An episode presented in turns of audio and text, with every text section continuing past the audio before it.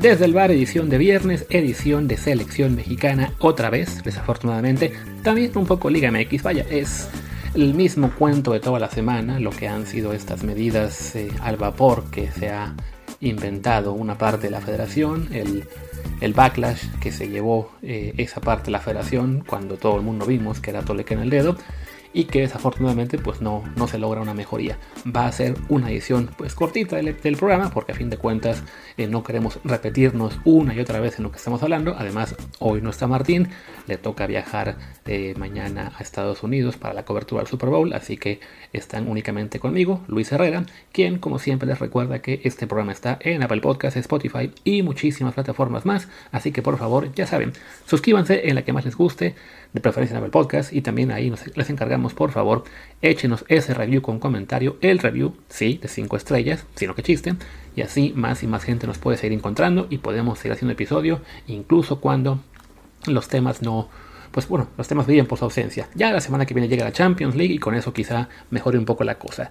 También les recuerdo que estamos en Telegram como desde podcast y bueno, ahora sí, hablemos pues de lo que los últimos eh, desarrollos de, en el tema de selección mexicana. Eh, que se podría resumir en que la federación no sabe lo que quiere, el comité no sabe lo que quiere, Emilio Azcárraga no sabe lo que quiere. Ahora salieron ayer con que también están entrevistando a Diego Coca. Eh, sé que Martín no está tan en desacuerdo como yo con esto en particular, pero yo lo veo como simplemente, pues ya que están ampliando la baraja simplemente porque no saben dónde meterse, ¿no? Eh, tengo la impresión de que eh, sintieron, quienes, quienes sea que vayan a decidir esto, eh, aparte de Azcárraga, bueno, Azcárraga va a decidir esto ahora, pero digamos que antes de que Emilio metiera eh, las manos con más fuerza, creo que sí había ya una tendencia muy clara a dejar todo entre el Piojo y, y Almada, con un fuerte impulso para el Piojo, creyeron que la campaña en medios que ha estado haciendo Miguel Herrera en las últimas semanas iba a ser suficiente para tener a la gente contenta, y ya que se dieron cuenta que no, pues bueno, pensaron, ok, vamos a ampliar esto, ¿no? El Pachuca se las jugó a la hora de filtrar su propia eh, aventura con Bielsa, entonces pues Bielsa también está dentro de los planes, ya sabemos, como dijo el fantasma la semana pasada, que, que, lo, que van a hablar con él, si no me equivoco, el 21 de febrero, o sea, todavía faltan dos semanas y media, aunque quizá lo adelanten, eh, y bueno, decidieron también incluir en su, en su momento a Creo que a Nacho Ambriz lo metieron en la lista. Hay quien ha mencionado al turco Mohamed. Les digo, ahora Diego Coca.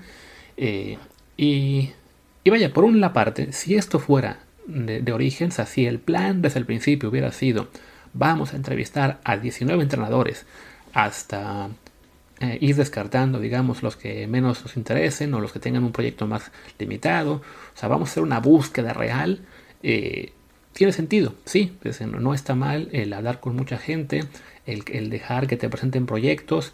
Eh, veía yo por ahí que nuestro amigo Rodolfo Landeros critica que, se está buscando técnicos que juegan de forma muy distinta y él siente que eh, la federación tendría que estar buscando todos de un mismo perfil. Ahí, por ejemplo, yo difiero, creo que sí está bien que se busquen entrenadores de diferentes estilos, de diferentes este, formas de ver el fútbol, porque a fin de cuentas, a diferencia del fútbol de clubes, en selecciones sí se puede dar que una selección eh, cambie de estilo de tanto en tanto o que eh, ciertos técnicos te digan, a ver, yo como voy a jugar, me parece que esta camada de jugadores, este grupo, le puedo dar esta, pues esta vía, esta forma de, pararse, de, pensar en el fútbol.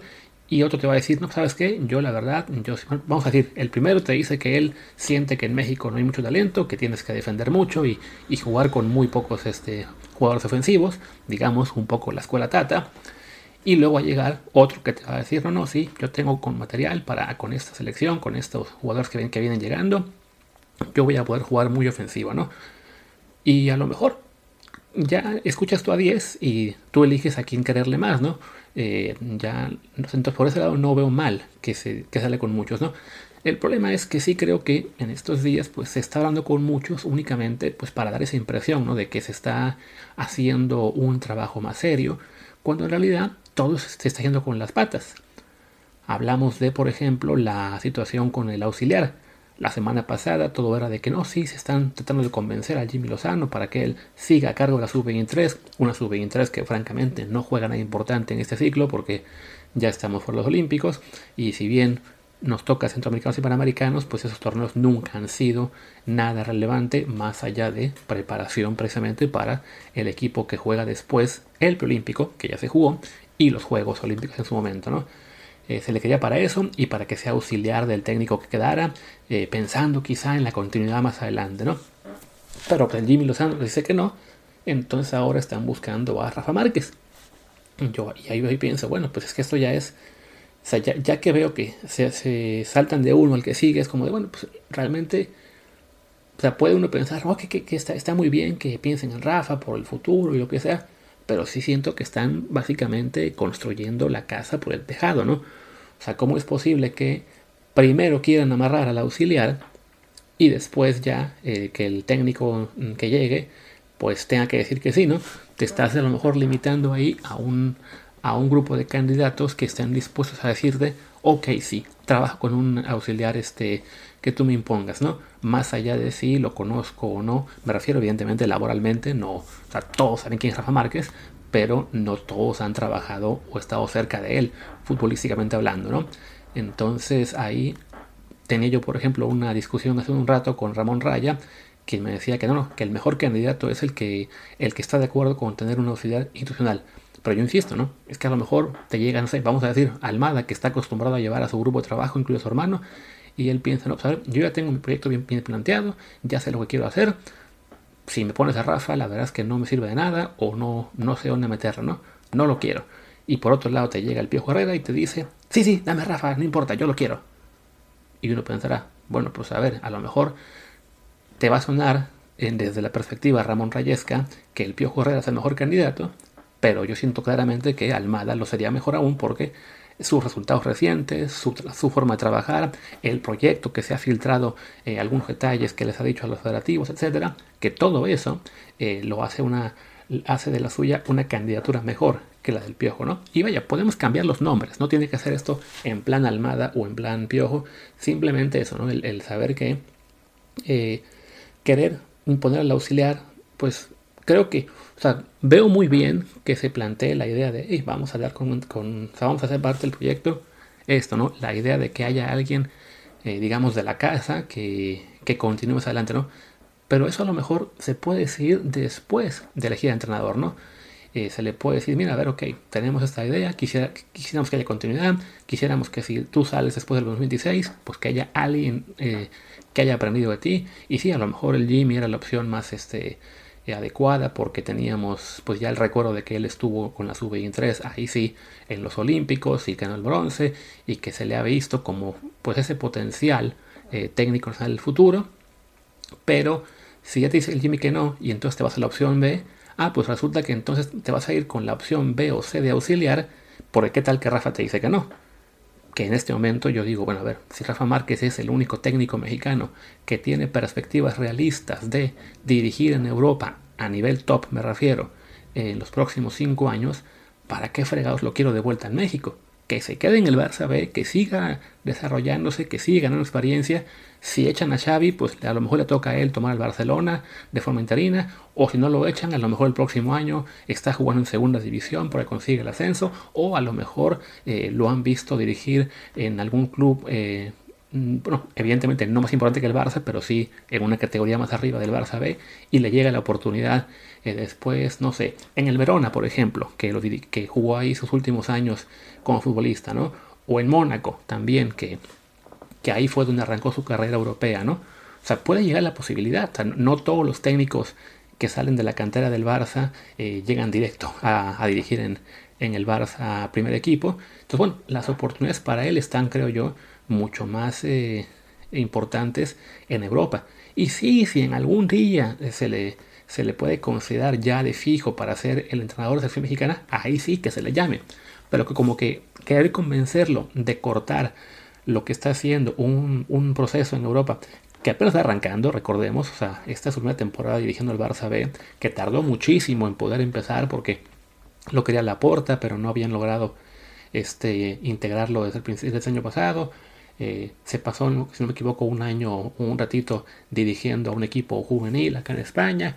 O sea, le ha tomado tiempo el por fin ya colocarse como director técnico en España, pues insisto, no, no hay urgencia de regresarlo a México. Habían dicho que en el comité no había regios, pero yo creo que sí está ahí por ahí Tigres, porque hasta los técnicos quieren repatriar. Y bueno, aparte de esto, creo que podemos dar un momento de otro detalle, este que, ah, bueno, quizá para seguir en este rumbo de lo de que no, no saben lo que quieren, eh, se sigue hablando del tema del ascenso y descenso. Leí ahorita, eh, leí por ahí un ratito en una columna de récord del, del reportero que está siempre siguiendo la liga de expansión, pues que el tema de la certificación, sí, de que la bronca es que los, los clubes de primera pues van a pedir esa certificación y los, los del ascenso nomás hacen patos porque saben que ninguno puede conseguirla. También escuché en otro podcast que decían que, bueno, es que el problema es que si suben cimarrones o alebrijes, pues no pueden competir a nivel deportivo.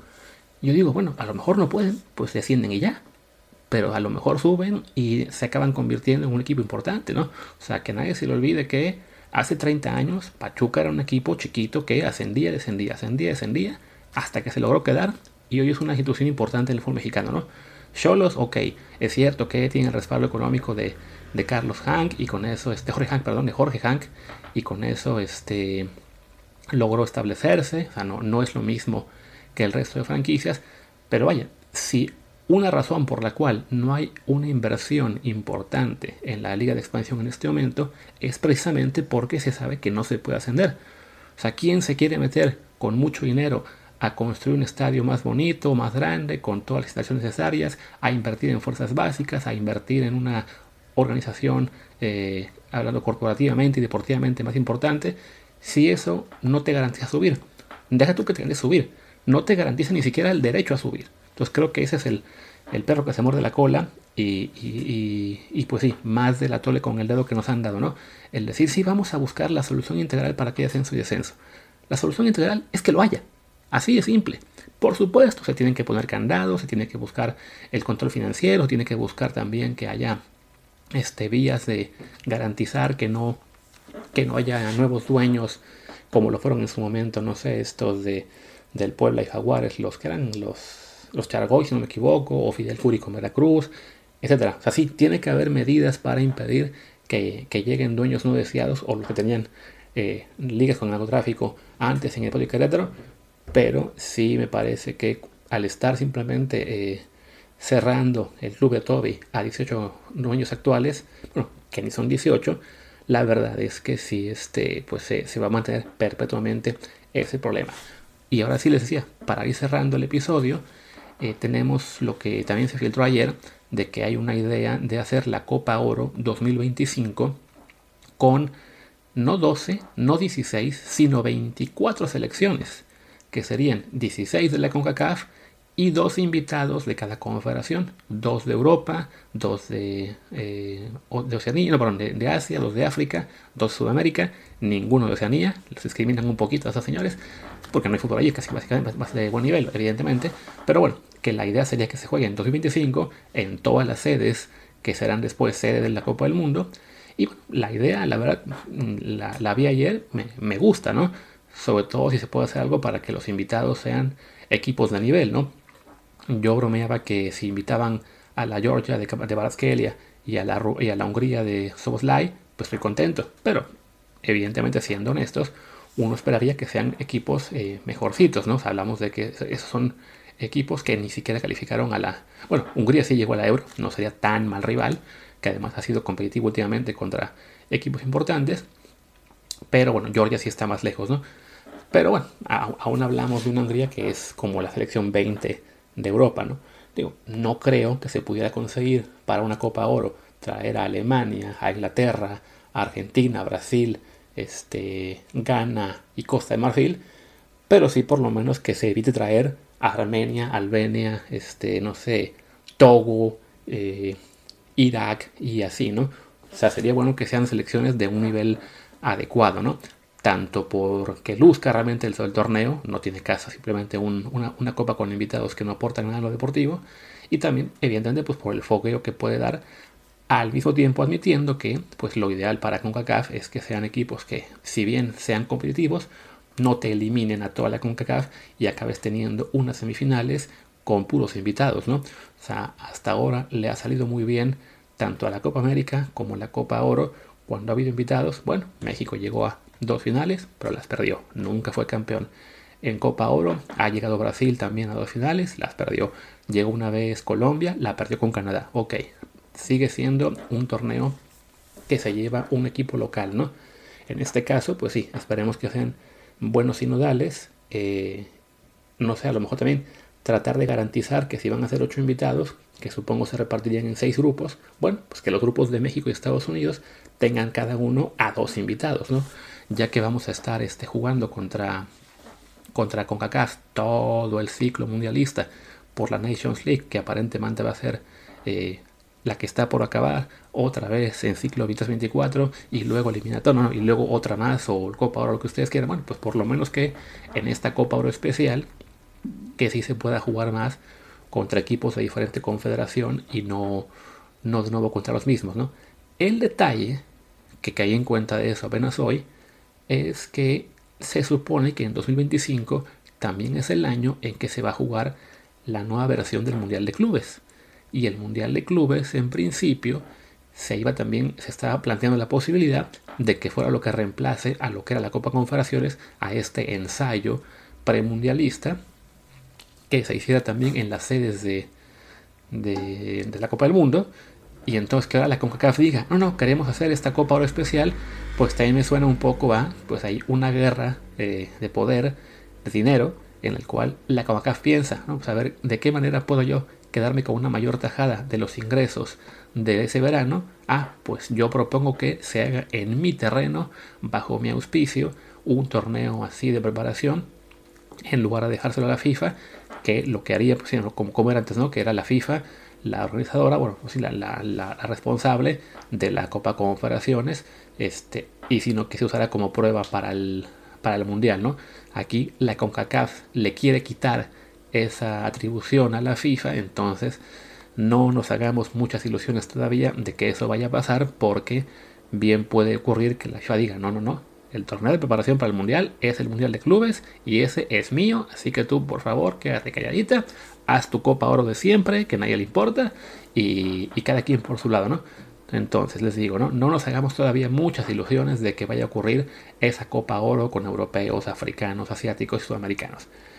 Y pues bueno, creo que ya no queda mucho más que decir. Les digo, esta ha sido una semana en la que desafortunadamente no, pues los temas son muy repetitivos. Ha sido toda una semana de estar eh, lamentando la, poca eh, innovación o por lo menos el poco esfuerzo que se ha notado en la federación.